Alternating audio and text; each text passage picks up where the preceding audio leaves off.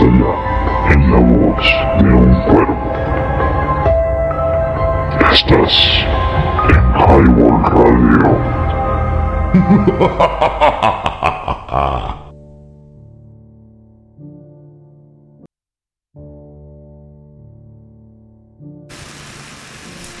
Muy buenas noches a todos.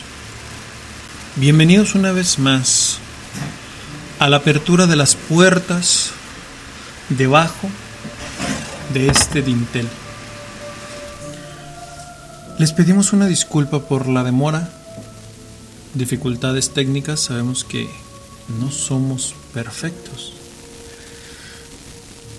Prometemos reponer estos 10 minutos para que tengan su tiempo preciso.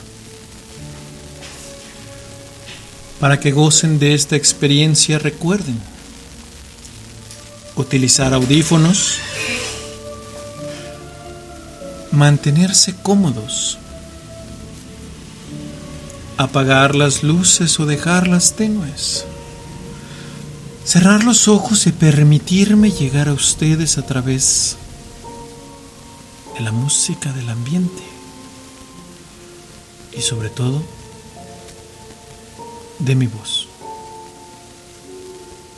Hoy quiero mandar un saludo hasta nuestro seguidor de la Ciudad de México,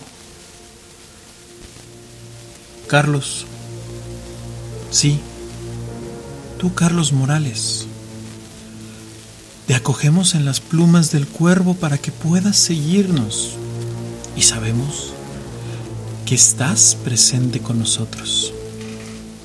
Asimismo también queremos saludar a todos los radioescuchas que a través del caster de Highball estamos presentes con ustedes. Quiero mandar otro saludo porque es necesario mencionar a todos aquellos que nos siguen, en especial a Cristian Rodríguez, personal activo del staff de Highball.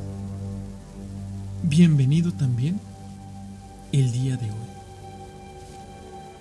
Les recordamos que el programa no es apto para menores de edad y que si los llegan a dejar escuchar, queda bajo consentimiento de ustedes. Esperemos que esta noche mágica, donde la luz del sol ya terminó y se ocultó, podamos llegar a todos ustedes a través de estas leyendas que se desarrollarán en una de las ciudades coloniales de México, acogida a través de la historia por la cual ha atravesado fronteras o incluso los turistas que la visitan. Hablamos nada más y nada menos que una de las ciudades que este cuervo ha visitado por algunas ocasiones. Y esto es la ciudad de Querétaro.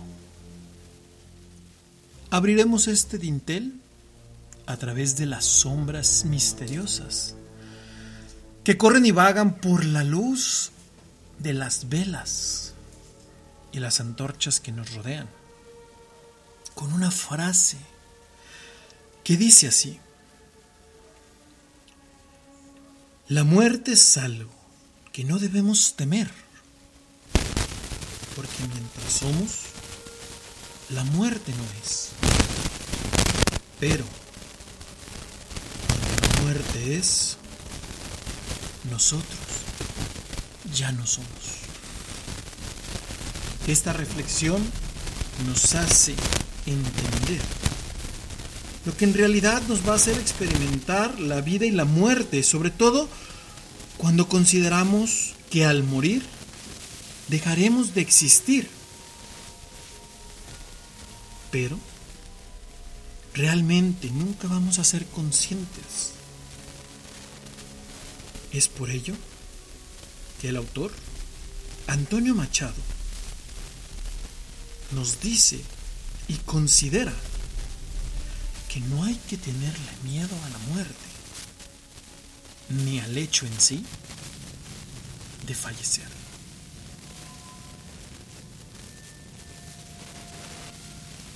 Una de nuestras primeras historias o relatos con el que abriremos la noche.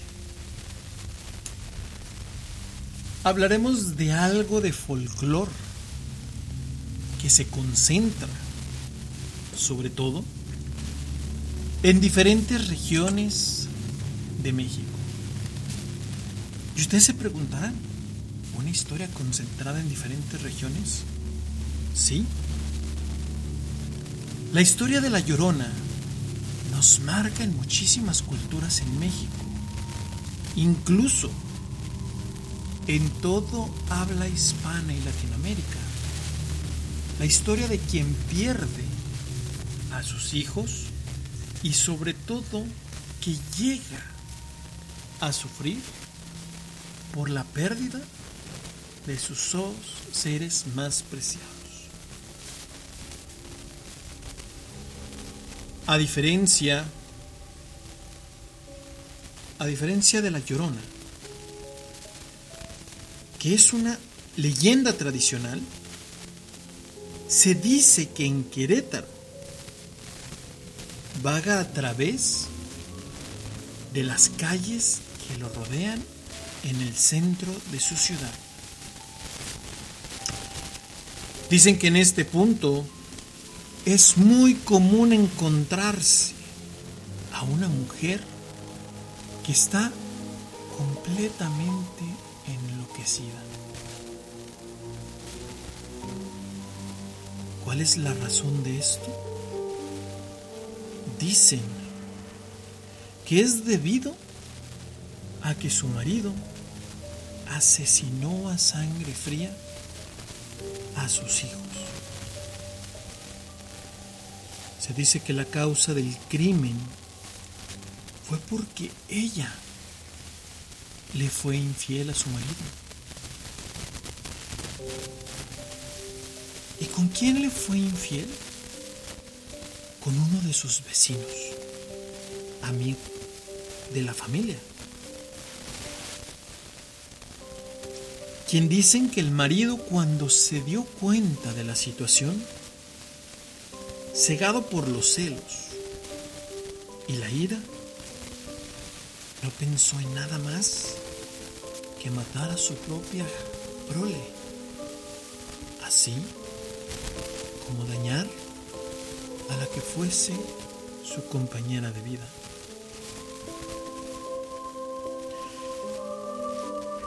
¿Y esto por qué?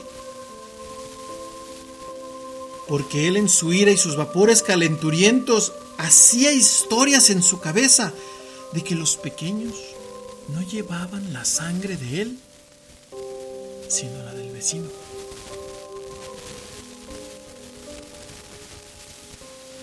Este evento fue aterrador en los ojos de ella y sobre todo marcó en su locura que perdió la razón por completo.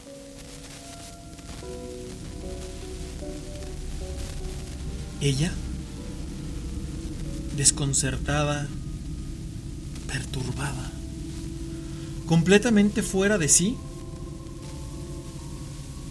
salió a la calle solamente con lo que vestía en ese momento.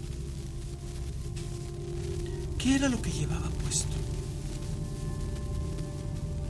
camisón largo, en color blanco.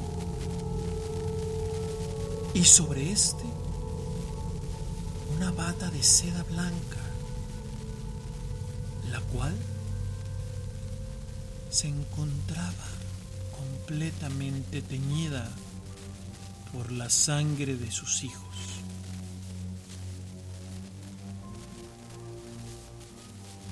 Al vagar por las calles, sobre todo en la parte nocturna de esta urbe,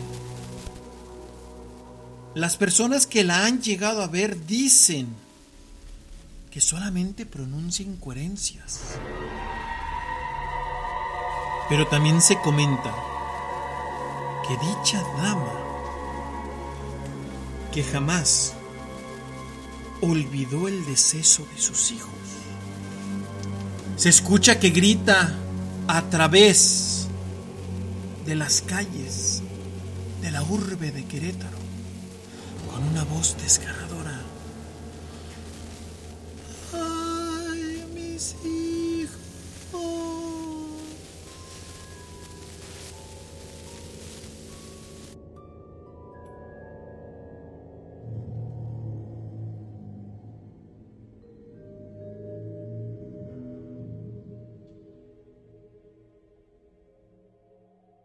Ha ha ha ha ha!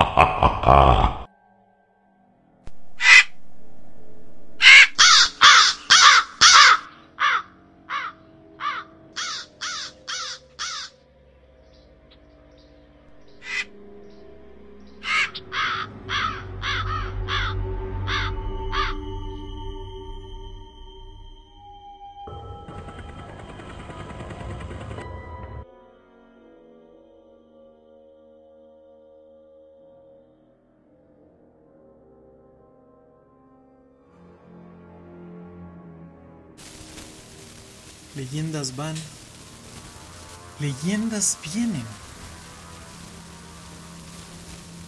Pero al final son relatos que van pasando de padres a hijos. Y sobre todo, a través de las constantes historias de las generaciones. Gracias a que muchos de nuestros abuelos nos siguen compartiendo a través de sus memorias, podemos seguir teniéndolas vivas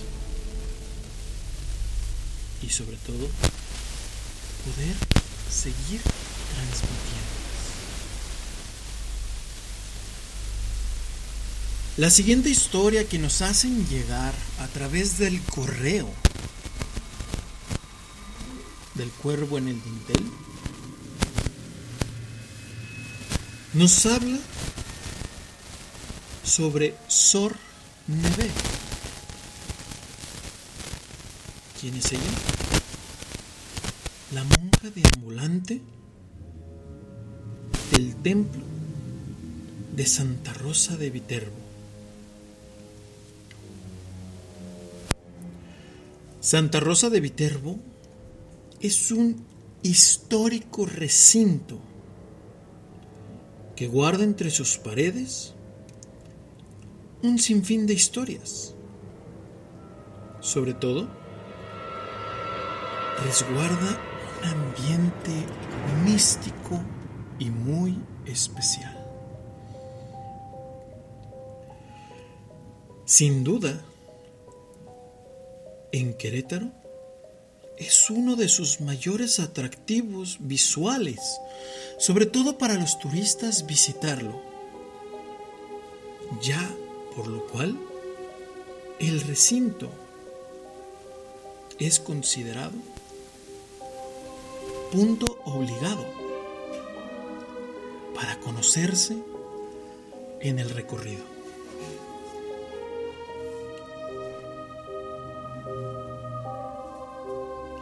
Quienes aseguran que durante su recorrido en este lugar aseguran haber visto caminar entre sus corredores, atrás en sus patios o incluso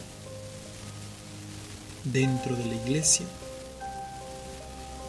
una monja llena de tristeza.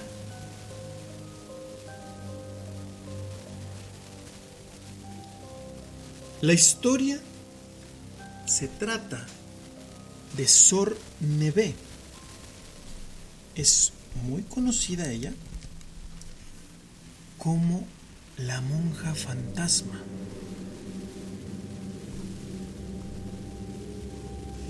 Esta monja fantasma se encuentra en Querétaro y dicen que deambula por el altar del antiguo templo de Santa Rosa de Viterbo o que se llega a encontrar en los pasillos del Colegio de Arte que se encuentra lateral a este recinto.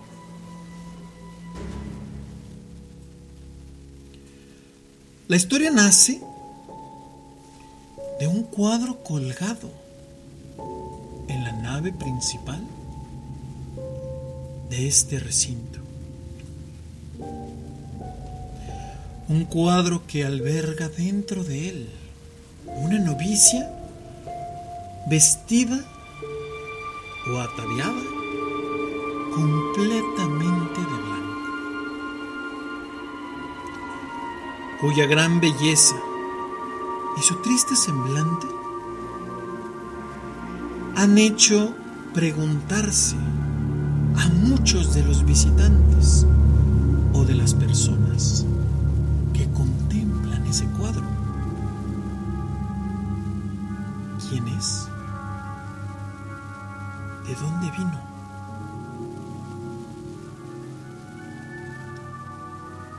Qué familia perteneció? Pero una de las preguntas que más invade la cabeza de las personas es ¿por qué está triste en ese cuadro?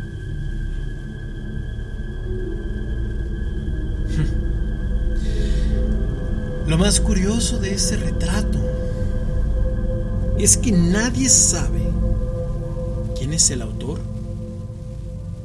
quién lo pintó o quién lo colocó en ese punto.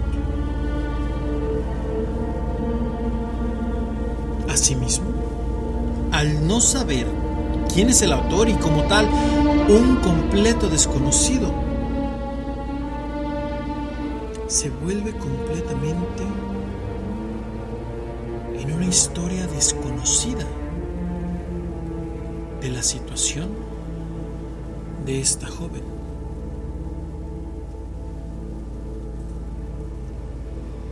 La versión más popular narra que sus familiares, una familia completamente acaudalada, de gran estirpe y sobre todo muy bien acomodados en sociedad, la mandaron de monja al convento de Santa Rosa. Al pasar de los meses, comenzó a recibir visitas a escondidas de las demás novicias. Un día, dentro de los jardines, completamente aislada con este hombre, sin chaperona ni escolta alguna que la acompañara, la encontraron con este hombre. Al verse separada, puesto que los habían descubierto, y tanto el padre de ella como la abadesa y el comendador de la orden la retiraron sin dar motivo en dónde se encontraría. Pero también nunca más se supo qué pasó con el hombre que la visitó.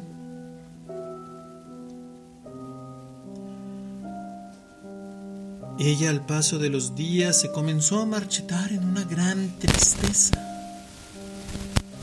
Esa tristeza la al saberse separada de su amor, decisión fatídica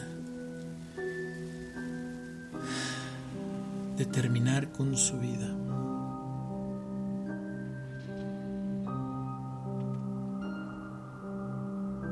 Dentro del mismo convento, en su celda, ella se arrancó lo más preciado que tenía.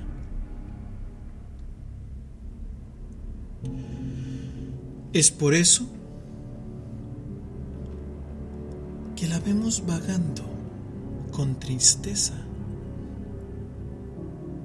y se dice que lo hace en busca de ese amor que le fue arrebatado en vida.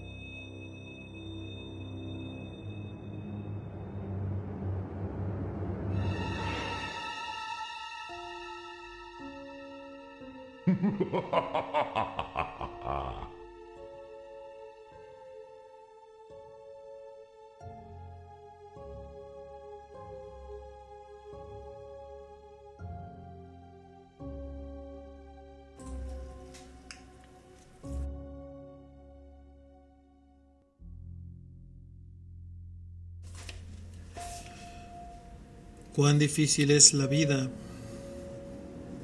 difícil es el camino. Y a menudo el sepulcro encierra sin saberlo dos corazones en el mismo ataúd. Esta frase nos hace la referencia sobre todo al dolor que causa la muerte de alguien, sobre todo de esas personas que se aman sin medida. Y sobre todo para la persona que sigue con vida y es muy difícil. Pero tomando el ejemplo de la monja, en cuenta que así como una jornada bien empleada, con ese amor puede producir un dulce sueño. También un destén o el retiro de esa persona produce la dulce muerte para esa persona que queda con vida.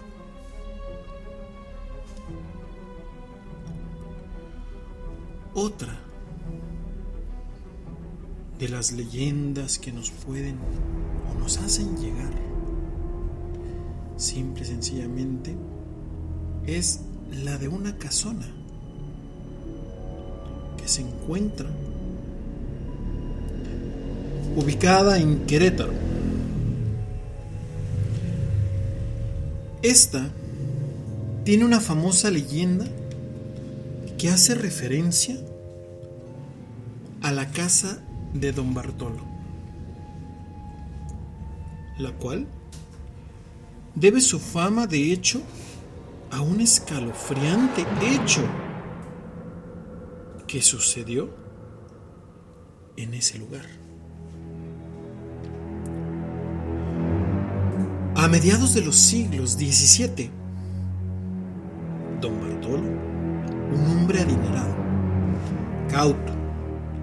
y de convicción católica, vivía con su hermana, con la que se dice tenía relaciones completamente incestuosas.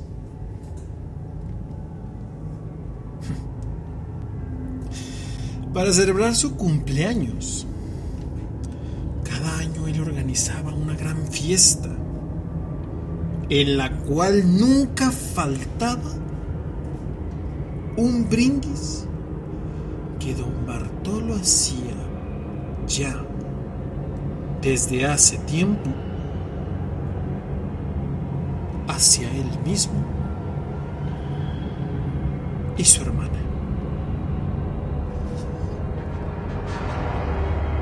Brindo por la señora mi hermana, por mi ánima y por el 20 de mayo de 1701.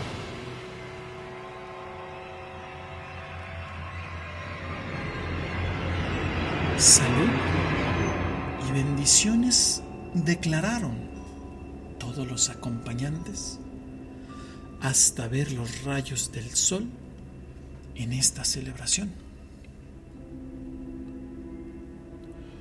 Al paso del tiempo, la fortuna de él crecía y su celebración era la misma o similar a la de cada año. Hasta que un día, al llegar la sombría noche del día que tanto mencionaba en su brindis, ese 20 de mayo de 1701, justo en ese momento, al sonar la decimosegunda campanada de la noche, se escuchó una fuerte detonación, seguida de un extraño silencio que asustó a todos los moradores de esa vivienda. Y más allá, llamó toda la atención de los vecinos de ese lugar. Al día siguiente los pobladores del barrio, al ver que nadie salía de la casa, llamaron al alcalde para que abriera en compañía de las personas del orden que se hacía acompañar para revisar qué había ocurrido en ese lugar.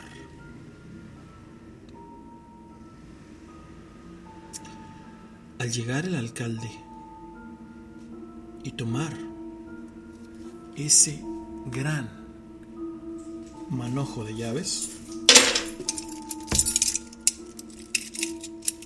abrieron la puerta. ¿Y cuál fue la sorpresa?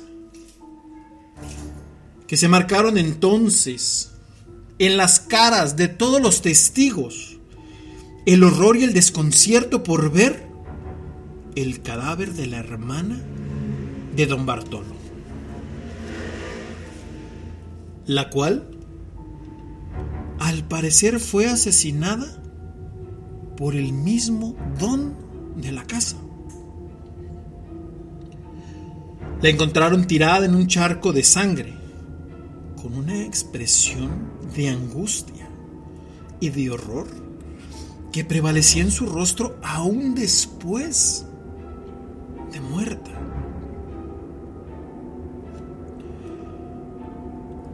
Al seguir la búsqueda,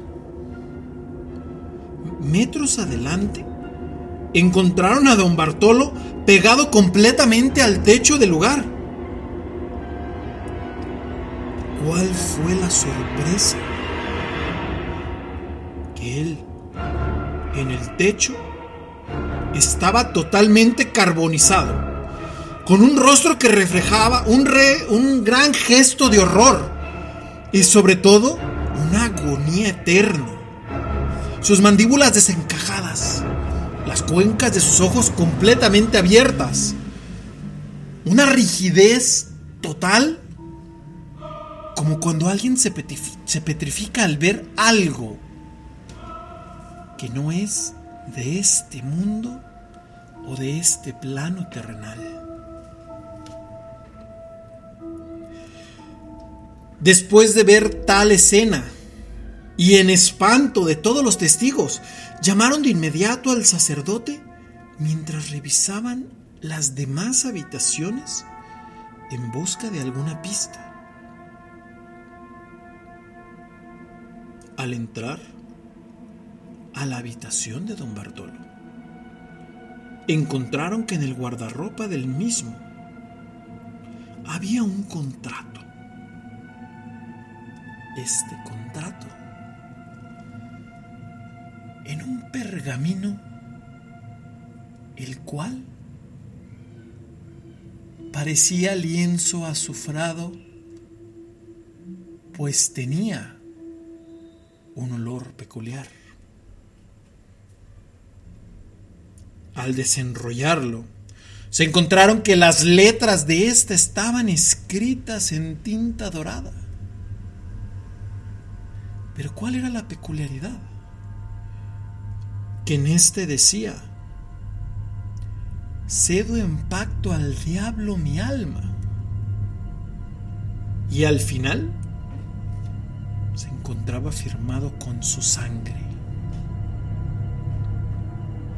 Ellos al ver que era un pacto diabólico, por eso empezaron a entender que el hombre había cambiado su alma por riqueza, por gloria y sobre todo la gente más allegada de la alcurnia.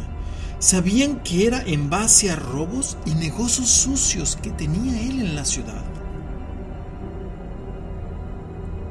Al seguir analizando este contrato, el plazo justo era medio siglo, el que se cumplía en tan fecha mencionada por él en sus brindis, el 20 de mayo de 1701,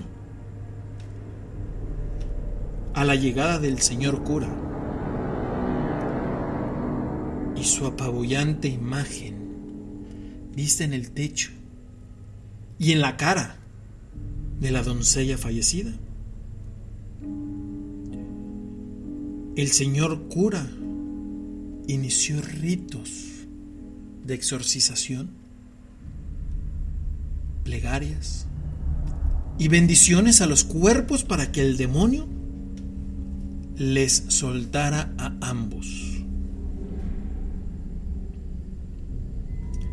Dicen que hasta la fecha en ese lugar se sienten escalofríos, se escuchan ruidos y en algunas ocasiones a medianoche se escucha ese tiro de la pistola mató a la hermana de don Bartolo.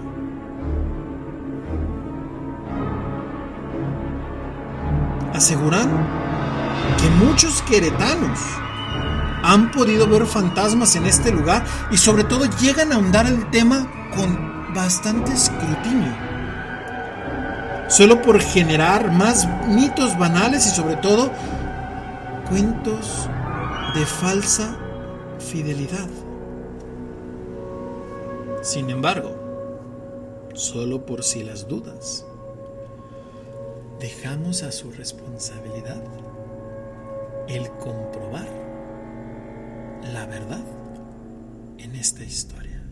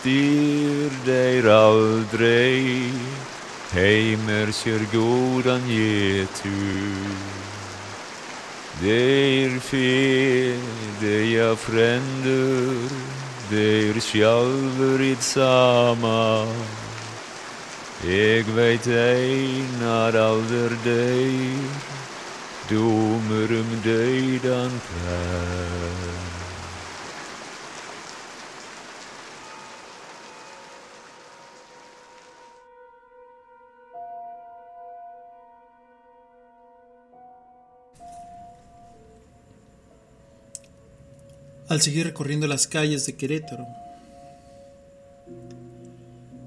nos encontramos con una leyenda que nos refiere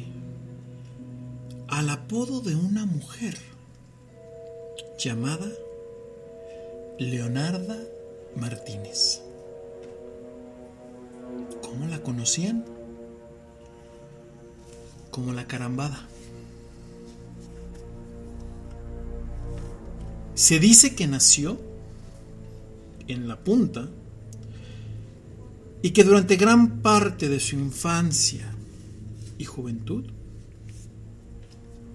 vivió entre pillos y bandoleros de la región. Se cuenta que sus padres murieron cuando ella era muy pequeña, por lo que tuvo que hacerse cargo de sus hermanas. Ella, para poder sobrevivir, tuvo que integrarse a las filas del crimen.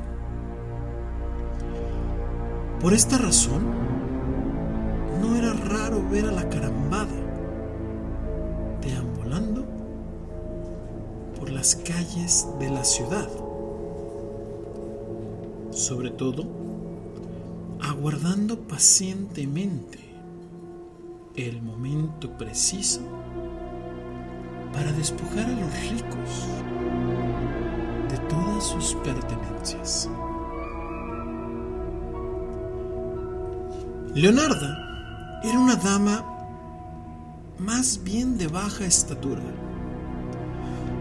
tez morena, y que además tenía una seña muy particular e inconfundible en la mejilla izquierda.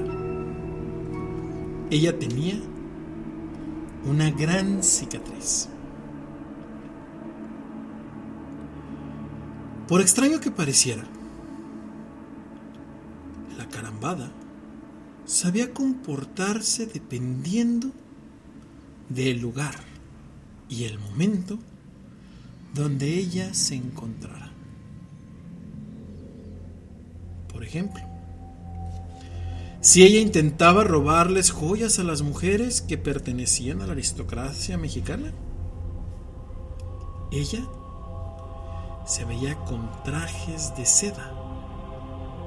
Sobre todo, cuidaba su vocabulario de no utilizar la jerga popular para mantener esa alta alcurnia y sobre todo ganarse la simpatía.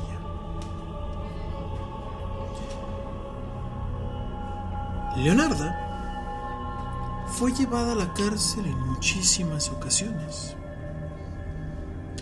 No obstante, lo cierto es que se tardaba más en llegar a su celda que en volver a salir de nuevo a la calle gracias a que ella era amiga de altos funcionarios de la ley.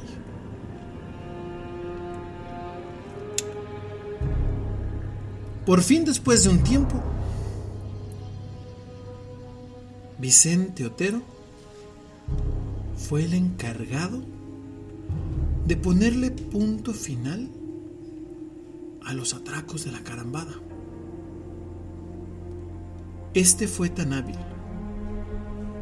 que la atrapó durante un asalto en la vía pública. La mujer por más que se resistió, y trató de huir. Vicente no dudó y abrió fuego a la mujer, recibiendo ella un balazo sin quedarle más que rendirse.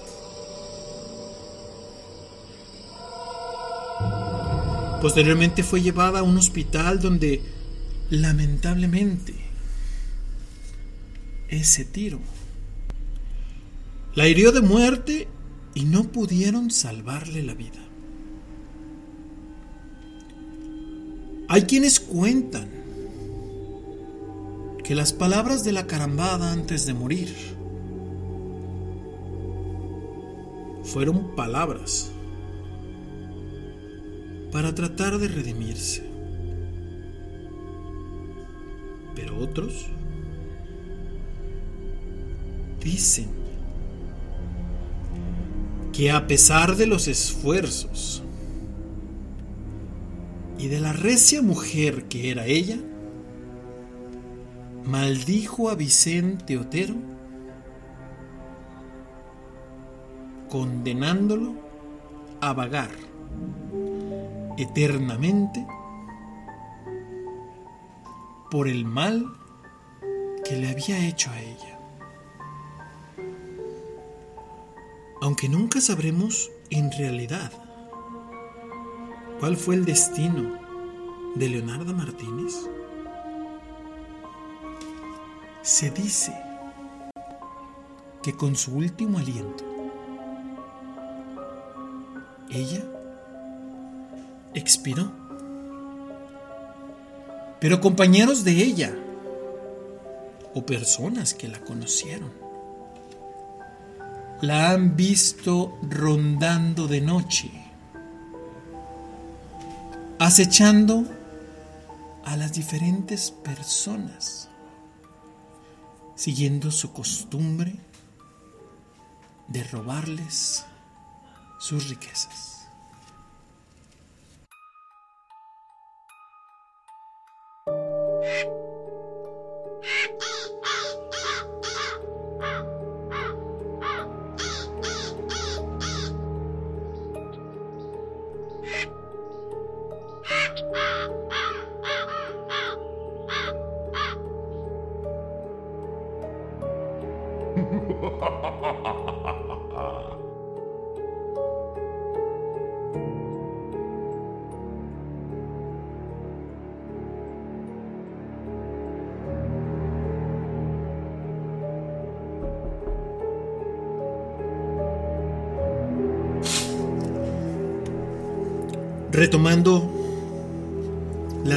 Queretanas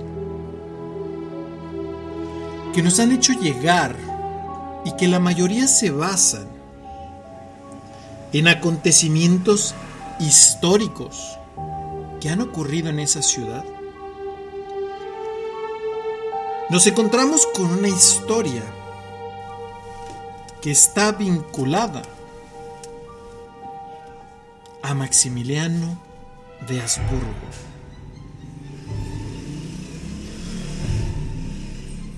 Aquel emperador que en su momento, después de ser apresado, fue ejecutado y muerto en el Cerro de la Campana.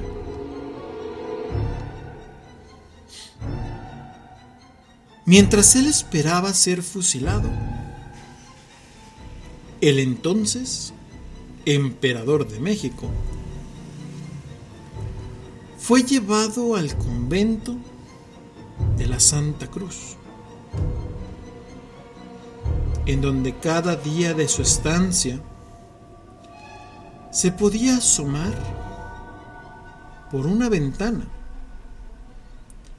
y pasaba gran parte del día viendo en donde se encontraba el camposanto.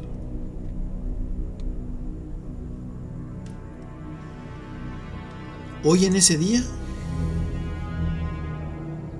en ese lugar, dicen, están enterrados los personajes ilustres del estado de Querétaro. Aunque en aquellos inicios el sitio era utilizado para sepultar a cualquier ciudadano común. En ese cementerio laboraba un hombre muy servicial, humilde y siempre acomedido por servir. El nombre de esta persona era Simón. Los que lo llegaron a conocer afirmaban que nunca, literal, nunca en vida dejó un trabajo sin concluir.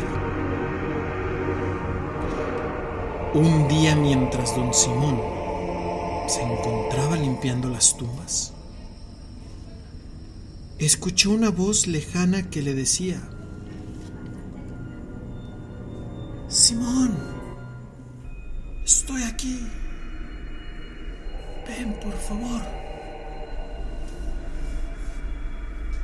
El hombre volteó hacia todos lados.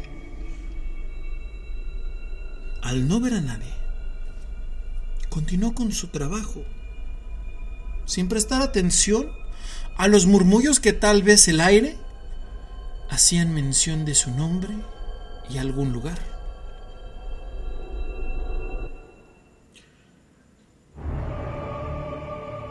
Tiempo después, volvió a escuchar.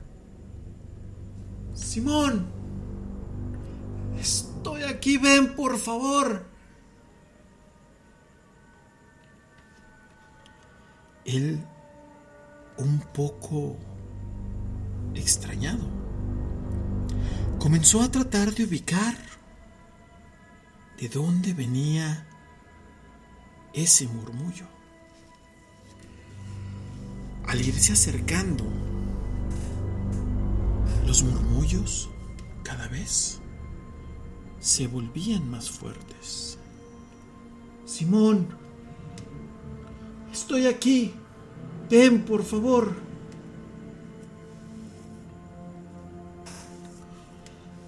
Esto se dio cuenta el sepulturero que no era un juego de su mente y obligó a tratar de buscar exactamente de dónde provenía esa voz ¿O quién carajos le estaba formando una broma bastante pesada?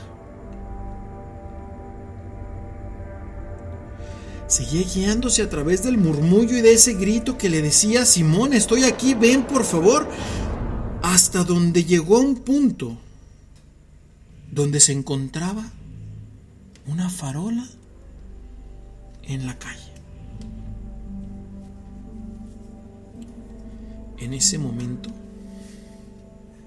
el sepulturero vio por primera vez una enorme sombra. Él, de inmediato, comenzó a sudar. Sus manos le temblaban. En su cabeza él murmuraba. Delirio. Vapores insanos. ¿Qué es lo que estoy viendo? Es el contorno y esa figura yo la conozco y esa voz que grita aterrado sé de quién es.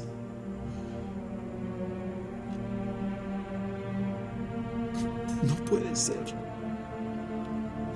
Es el emperador Maximiliano en persona. Al decir el nombre, la sombra se desapareció. Él, un poco desconcertado, regresó al camposanto a seguir sus rondas y sus trabajos pendientes. Al día siguiente, con los primeros rayos del alba, Simón habló con sus jefes y renunció al puesto de enterrador, dejándolo vacante. Él en su apego decía que no quería volverse a encontrar con ningún tipo de espíritu chocarrero y mucho menos con la imagen de esa sombra del emperador Maximiliano.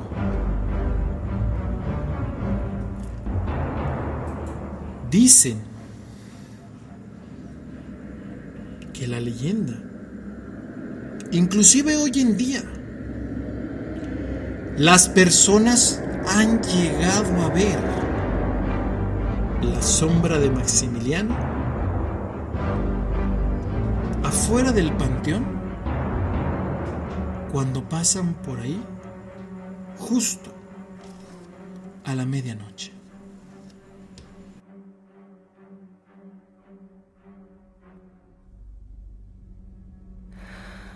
你。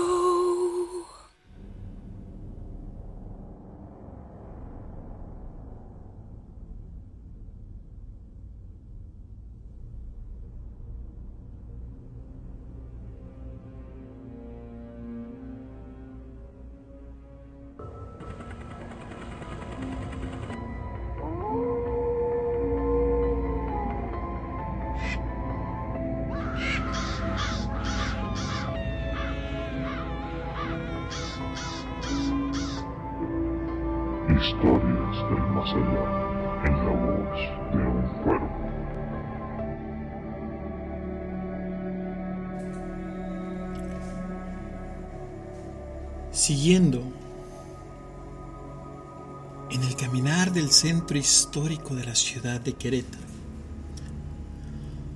una ciudad envuelta por el misterio colonial histórico que enmarca en él, pero también rico en leyendas. Leyendas las cuales nos remiten en este momento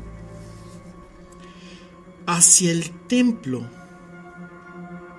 que en lo que muchos años se le llegó a conocer como el templo de San Francisco. En este lugar, varios muchachos se preparaban para convertirse en sacerdotes.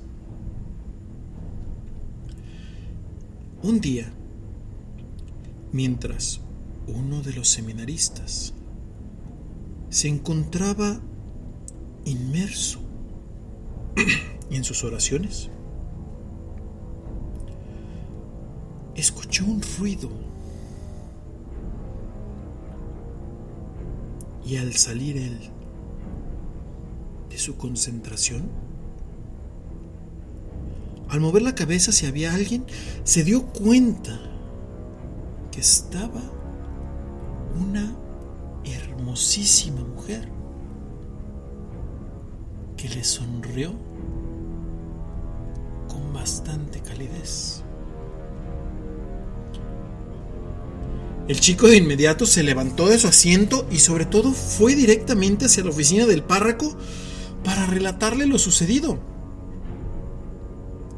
ya que este lugar, al ser un claustro, no había el acceso a mujeres. Él, mientras hablaba con el párroco y le explicaba que la parte que a él le cautivó, escuchó un ruido, una sonrisa, y al ver su belleza y le sonrió, él se inmutó cual ratón frente a una serpiente. El párroco al escucharlo agachó la cabeza, volvió a levantar su mirada y viéndolo a los ojos, éste le dijo, Hijo mío, lo que habías visto era nada más y nada menos que un intento del demonio para alejarte de la vocación de Cristo.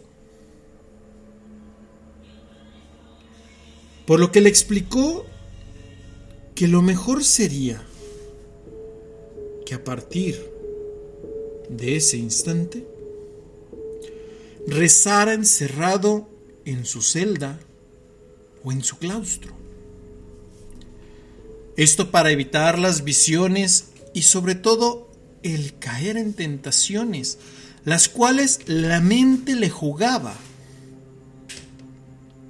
falsas imágenes en su cabeza. El seminarista, desconcertado y cavitativo, se retiró y siguió las órdenes del mentor. Al encerrarse en su claustro y comenzar a rezar de nuevo, esta aparición no volvió a mostrársele a él en un largo tiempo. Hasta que una noche los gritos del seminarista despertaron al resto de sus compañeros, sobre todo porque había alaridos pidiendo auxilio. Desprendía dolor y sobre todo desesperación en la parte de esos gritos. Estos eran tan fuertes que incluso varios de ellos intentaron derribar las puertas del claustro ya que se encontraba cerrada y bajo llave. Y utilizando fuerza bruta, buscaban cómo derribarla, mientras seguían escuchando que su compañero pedía auxilio cada vez más y más desesperado.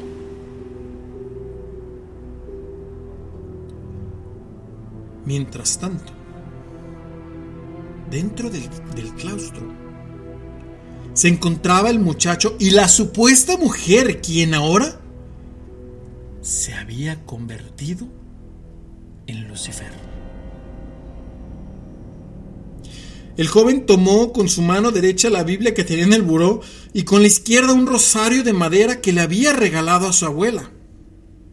En la parte externa los compañeros seguían golpeando desesperadamente la puerta por abrirla y se escuchaban los golpes uno a otro para tratar de sacarlo y liberarlo de ese martirio que estaba viviendo.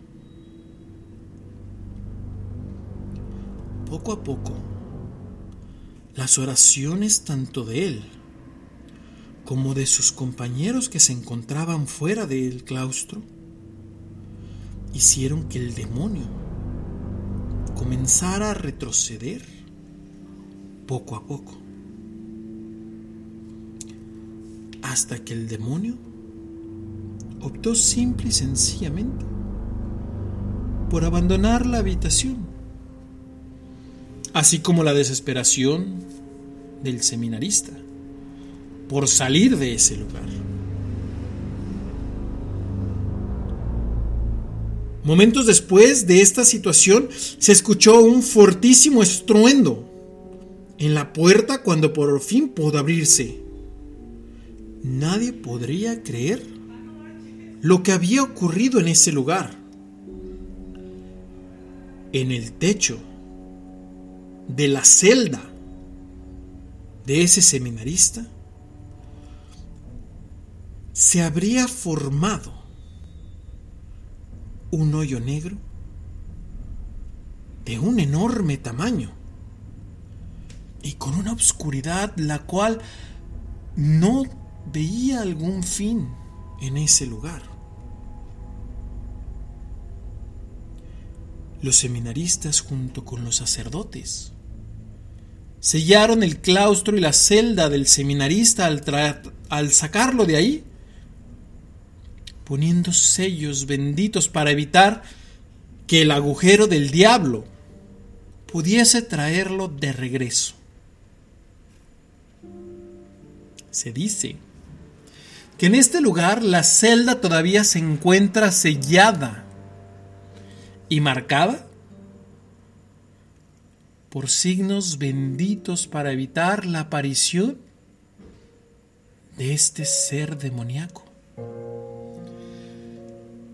y que si alguien llegase a retirar los sellos, sería llevado por el príncipe de las tinieblas a través de ese portal de obscuridad.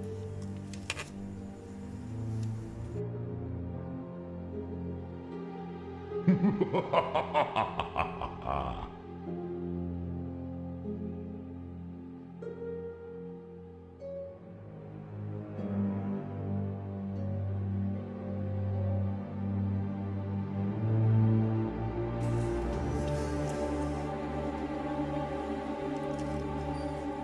inimaginables vivencias se tienen en una ciudad en la cual tal vez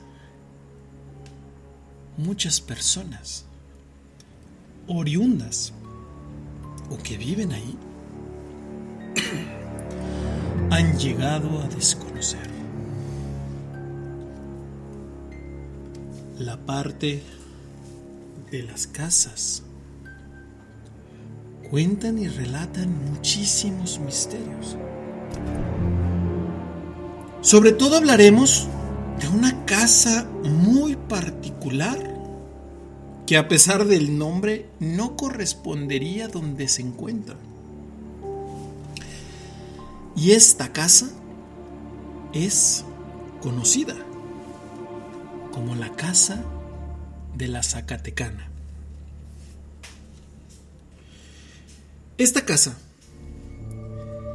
es aquella que está marcada con el número 6 y que se encuentra en la calle de Flor Alta. Y hace más de 50 años, una pareja originaria de Zacatecas compró dicha propiedad y la reacondicionó. Ambos eran muy felices y a menudo se les veía pasear cual dos tórtolos o verdaderos novios, tomados de la mano, felices y contentos.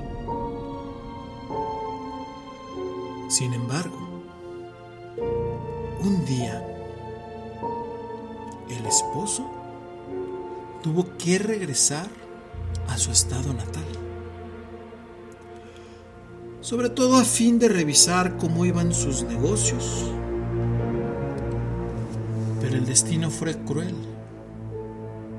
pues nunca regresó a su hogar. Dicen que de inmediato se empezaron a generar leyendas, sobre todo en la ciudad de Querétaro, donde afirmaban que su esposa, en esa ida a su natal Zacatecas, lo había mandado matar. ¿Cuál fue la intención? Ruin y peligrosa la codicia de quedarse con su fortuna, sobre todo además para poderse casar con su capataz, con el cual, dicen, ya tenía una historia. Sin embargo, hasta el día de hoy nadie ha podido probar los hechos los cuales nos arremeten y nos refieren a un asesinato por codicia o avaricia. Esta mujer vivió en esta casa hasta su vejez. Curiosamente, esta casa permanece completamente abandonada debido a que ella no tuvo descendencia, puesto se dice que fue un castigo divino por las acciones que ella misma provocó.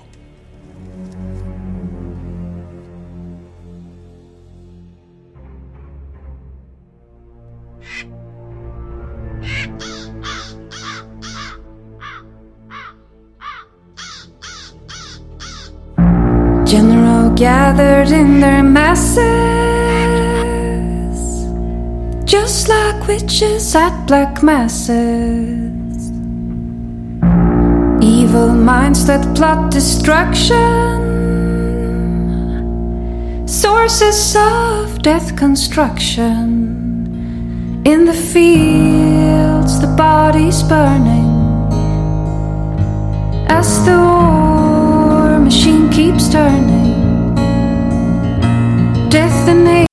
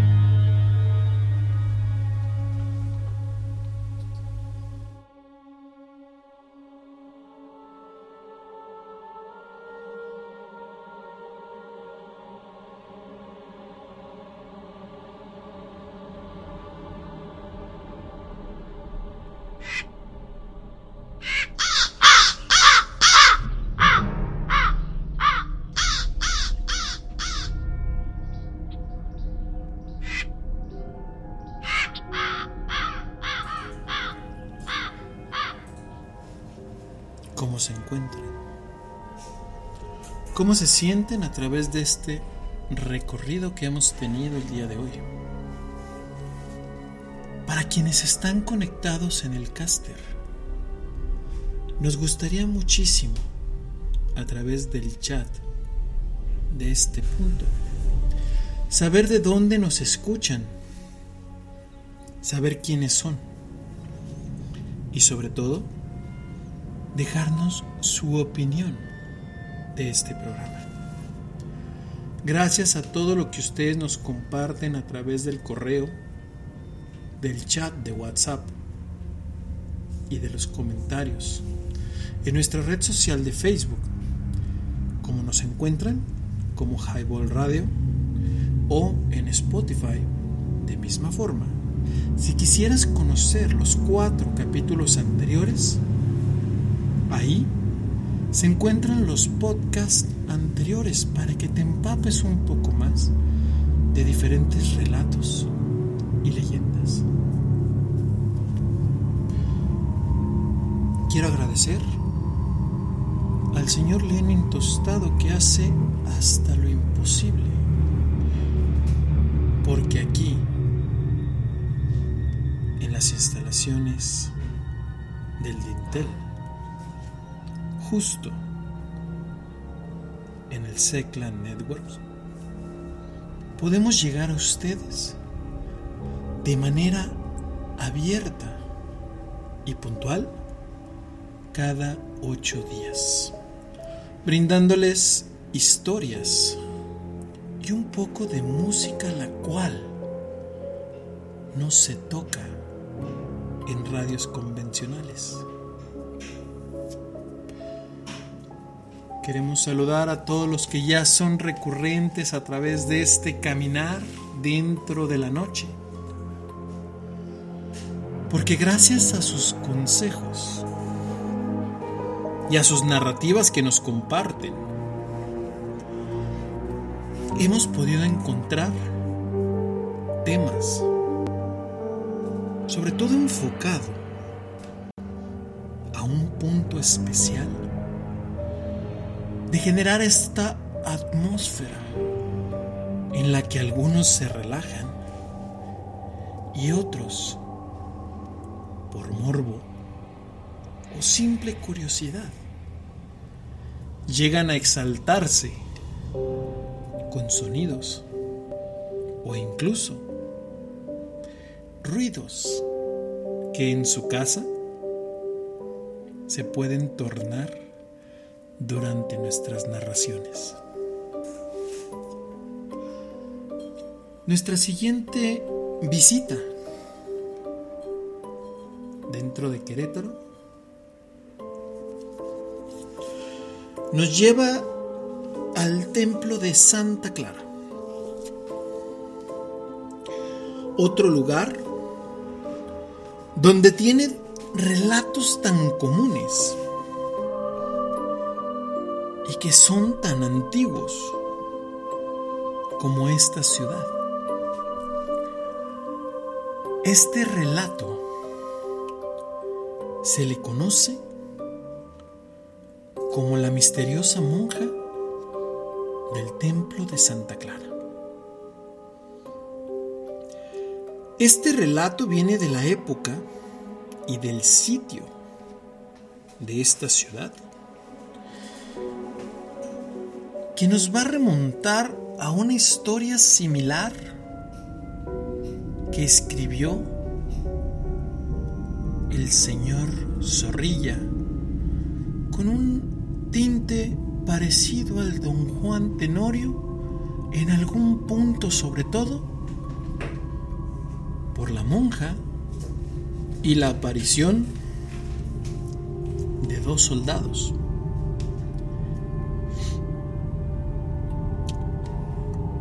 Durante la época, un par de soldados rondaban las calles de esta ciudad. Y durante su rondín encontraron a una monja de la orden Clarisa. Lo curioso y lo extraño para estos elementos fue que la encontraron a las afueras del claustro y sobre todo a las afueras de la ciudad sola. Ellos al acercarse, en tono de pregunta, le cuestionaron el saber qué hacía ahí. Ella, en un tono muy gentil, solicitó ayuda para mover unos bultos que llevaba con ella. Los soldados desconcertados de la amabilidad y sobre todo de la calidez de la monja confiaron en ella y aceptaron el trato,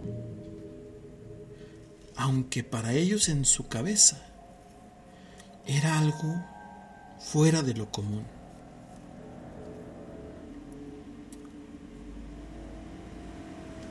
Avanzada algunas leguas de camino, los soldados comenzaron a quedarse atrás y la monja comenzó a caminar cada vez más y más rápido en un paso más veloz que ellos. Cuando trataron de seguirla, solo uno de ellos pudo alcanzarla. ¿Cuál fue la sorpresa que cuando ella le dio alcance a la monja, encontró el cuerpo de su compañero completamente degoñado y bañado en sangre en el piso? Él, perplejo y espantado, se quedó frío. Catatónico, no pudo moverse. Y cuando volvió en sí, la monja ya no se encontraba. Él de inmediato reportó el crimen, a lo cual él se dirigió directo a la congregación para preguntar y cuestionar el sitio o el paradero de esta potencial asesina.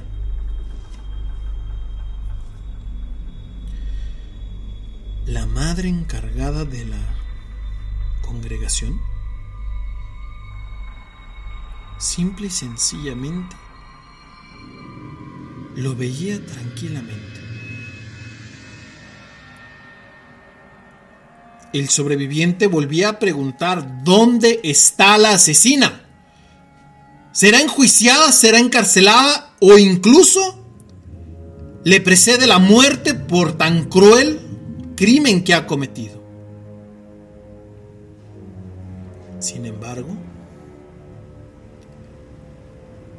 al darse la vuelta en ese arranque y hablar con la superiora,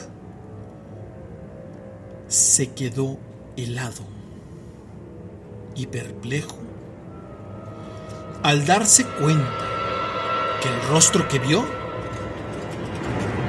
pertenecía al rostro de una de las madres superioras que hace muchos años atrás ya había fallecido. Desde entonces, se dice que la monja Clarisa se resguarda dentro del templo de Santa Clara, como lo hizo en aquel momento, y que en algunas ocasiones la han visto caminar en las afueras de la ciudad de Querétaro. Muchos comentan que busca su siguiente víctima, pero otros advierten que si la ves, no aceptes tratos o convenios que ella te pida para que le ayudes o la auxilies, porque tu destino podría ser el mismo que aquel joven soldado.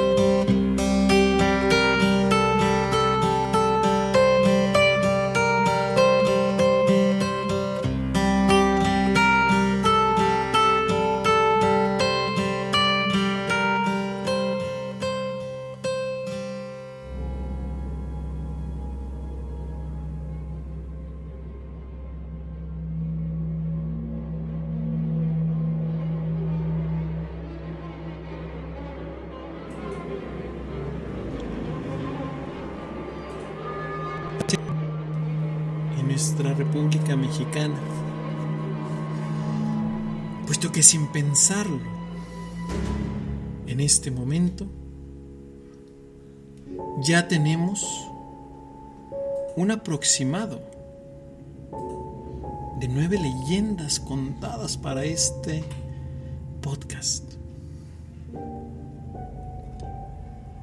Siguiendo dentro de la ciudad de Querétaro, vamos a tomar una leyenda la cual nos habla de un edificio,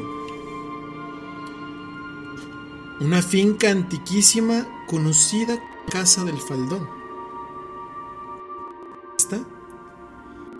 Fue edificada alrededor del siglo XVIII y forma parte de una de las leyendas queretanas más extendidas por toda la región. El origen de esta historia inicia cuando dos personas relacionadas con el gobierno de esta ciudad tuvieron un fuerte desacuerdo. Por un lado, se hallaba un alcalde de origen indígena, mientras que del otro se encontraba un regidor originario del viejo continente. Cuentan que durante una procesión religiosa, ambos personajes se toparon de frente.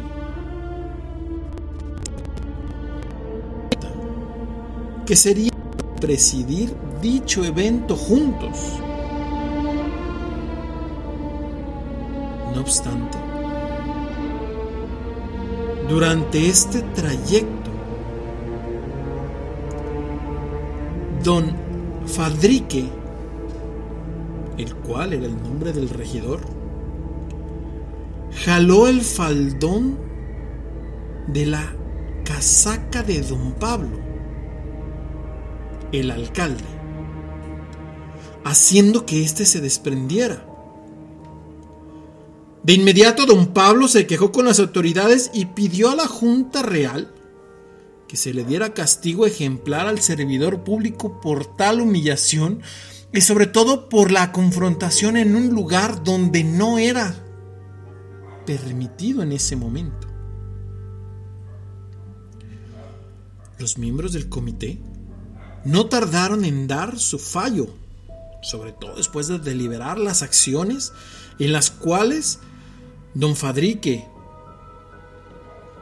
y don Pablo se encontraban imputados, uno como acusador y el otro como culpable. El comité no tardó en dar su fallo y sobre todo obligó a don Fadrique a mudarse a las afueras de la ciudad de Querétaro. Es decir, tendría que edificar un nuevo domicilio en lo que se le conocía como la otra banda o como algunos oriundos le conocen como del otro lado del río. Una vez que don Fadrique comenzó a construir y terminó la propiedad, la gente comenzó a llamar esa casa como la casa del faldón, sobre todo como un recordatorio de aquel acontecimiento que llevaría una disputa y un pleito hasta los más altos extremos. Hoy en día, la morada aún existe. Y aunque es utilizada como un centro cultural, una de las características principales de su arquitectura es que cuenta con una torre, desde la cual se podría ver con claridad todo lo que ocurría al otro lado del río, sobre todo con la negra intención de espiar a don Pablo. Dicen que hasta la fecha se llega a ver la silueta de don Federique custodiando la casa del faldón con eterno coraje por el exilio que recibió del comité de la ciudad de Querétaro.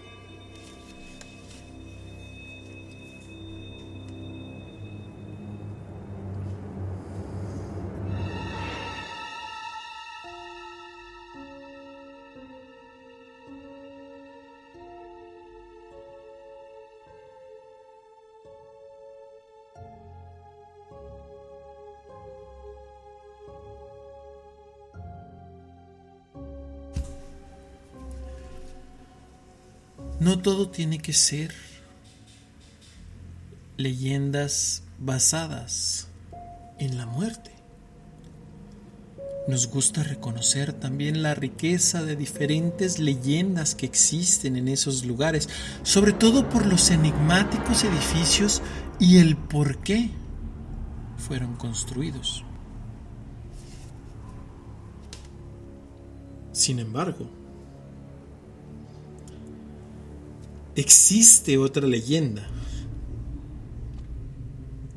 la cual comenzó aproximadamente a mediados del siglo XIX. Y esta se da entre el portal de Valderrama y el puente Colorado, donde estaba situada la tortuosa calle de Silva. Hoy en día, la calle Pasteur entre Avenida Universidad y 15 de mayo. En este lugar lo vamos a referir por el angosto del puente, que solamente permitía el paso de personas, prohibiendo que transitaran por él cuadrúpedos con o sin jinete. Sombrío y triste, el portal de Valderrama acusaba desde entonces el paso de sus mejores años, que sin duda fueron los que se vivieron durante la segunda mitad del siglo XVI, en la que la casona que guardaba el portal era la primera y que se llamaban, ubicándola, como casas reales. Es decir, el edificio que albergaba las autoridades municipales, las cuales estaban establecidas entre 1578. Todo, ahí se localizaba la alcaldía mayor de Querétaro. En este lugar ha nacido una de las leyendas más dramáticas que se han escrito en la ciudad de Querétaro. ¿Cuál es esta leyenda? El sereno sin cabeza. La leyenda que nos heredó el licenciado Guadalupe Ramírez Álvarez, quien fuese el primer cronista oficial del Estado, de la cual nos da testimonio de los enfrentamientos de una banda del río contra otra y la cual en su testimonio mudo se encontraba el portal de Valderramos, llamada así por su primitivo dueño que ostentaba tal apellido.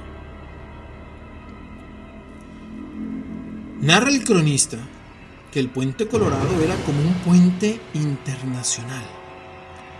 Se ubicaba entre la frontera del barrio de San Sebastián donde los aguerridos vecinos, conocidos como los encuerados, desde la banda del norte del río Servín y al abrigo de las arboledas y las tapias de las huertas, impedían a los de la banda del sur la entrada a su barrio. Cuando los encuerados se adelantaban y se adentraban a los barrios de la ciudad, provocaban en ellos luchas campales, carnales y feroces, con finales atroces. El ayuntamiento para evitar tales encuentros sangrientos resolvieron con iluminar más de un punto de ese lugar y nombrar a un guardia, un sereno encargado de la tranquilidad y el orden de ese sitio, así como para que pudiera encender los faroles y se mantuviera iluminado ese camino.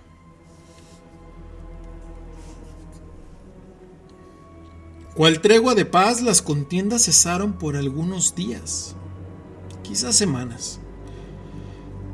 Pero una noche se armó una inigualable campaña. El solitario sereno, haciendo gala de una inusitada valentía, trató de poner orden entre ambos bandos, pero un alocado encuerado lo agredió con un machete. qué tan furioso se encontraba esta persona y perdida en su razón, que lo decapitó ahí mismo, a la mitad de ese puente, el cual le había sido conferido. Ante tal hecho, los rijosos se retiraron, espantados, sobre todo por ver tan atroz imagen. Y espantados, se volvieron a refugiar en sus guaridas. Hasta el día de hoy, nadie, nadie ha sabido quién fue el asesino. Por lo que algún tiempo cesaron las agresiones. Hasta que una noche llegaron los de esta banda al puente Colorado y se armó nuevamente la de Dios Padre en lo más álgido del enfrentamiento. Entre ellos, de pronto, en la mitad del puente y entre la multitud, apareció la silueta del sereno sin la cabeza que le habían decapitado, portando un farol y encendiendo siniestras lámparas, en el cual empuñaba un garrote en su diestra y comenzó a golpear a los miembros de ambas cuadras. Se dice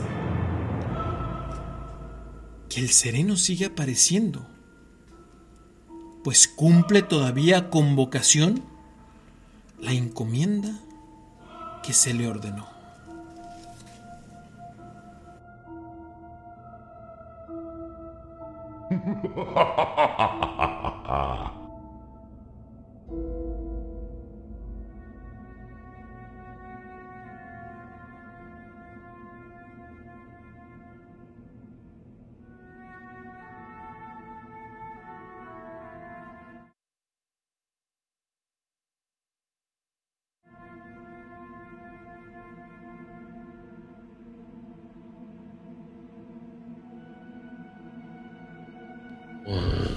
two, one, two.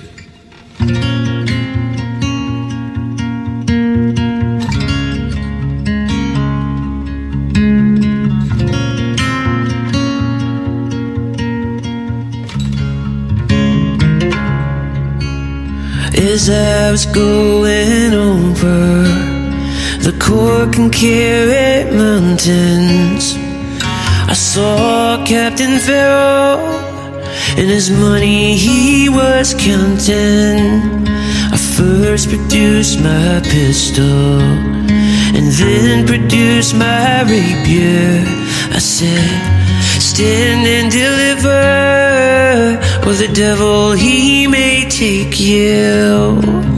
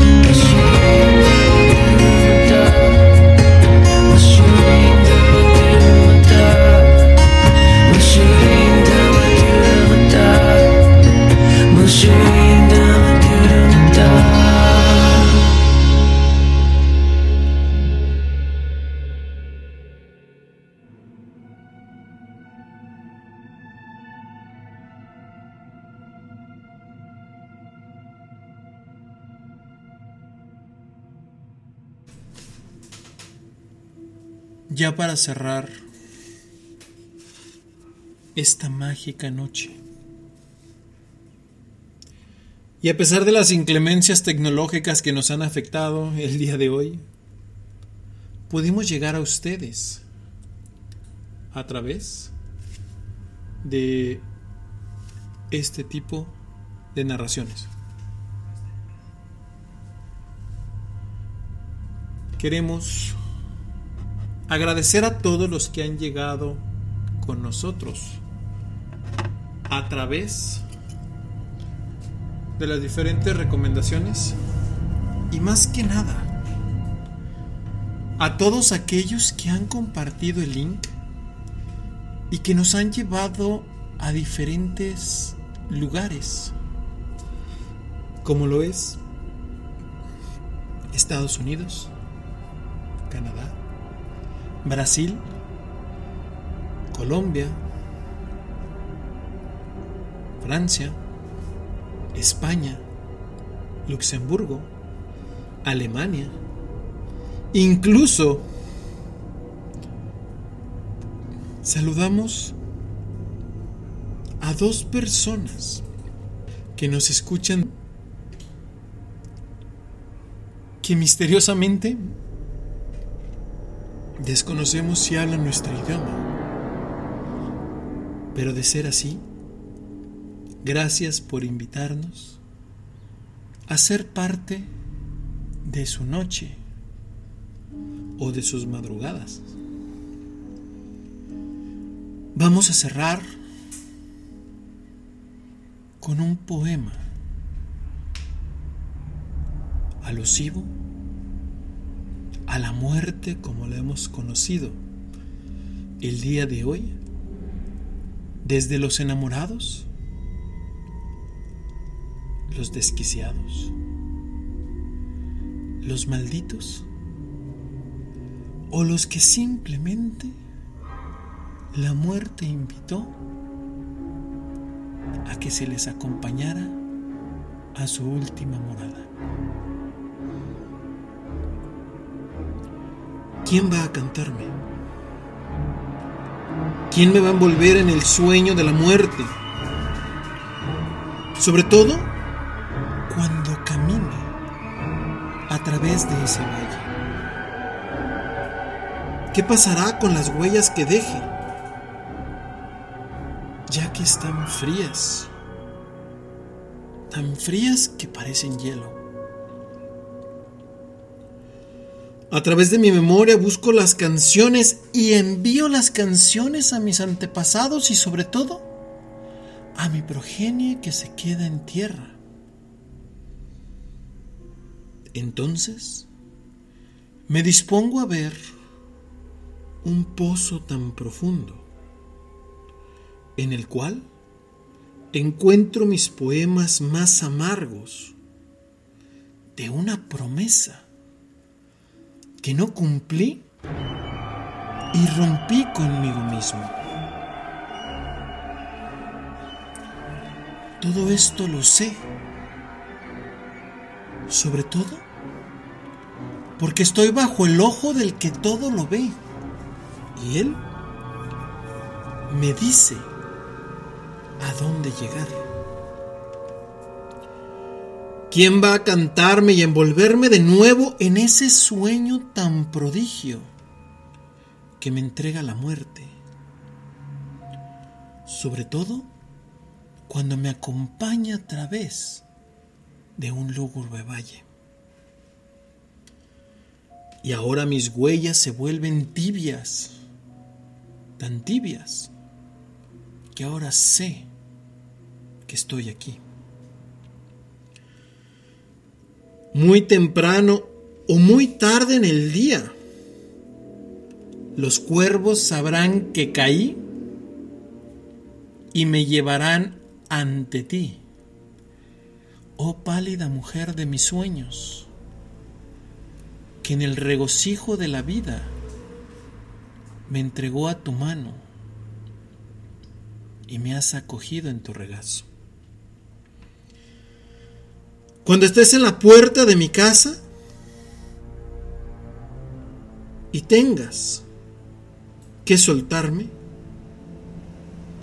yo habré de invitarte a seguirme. Sobre todo, con una canción tan dulce que será guía para los que vienen detrás de mí y fueron familia para mí.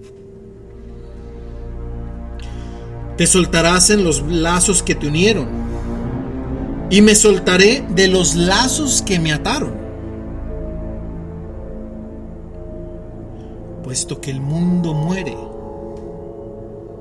mueren los amigos. Así que yo mismo también moriré. Sin embargo, hay una cosa que nunca muere. Y esto es la leyenda que forjé durante mi vida. Y no a través de una fama sino a través de mis actos y acciones que ayudaron a gente que jamás esperó que le tendiera la mano en el momento que más lo necesitó.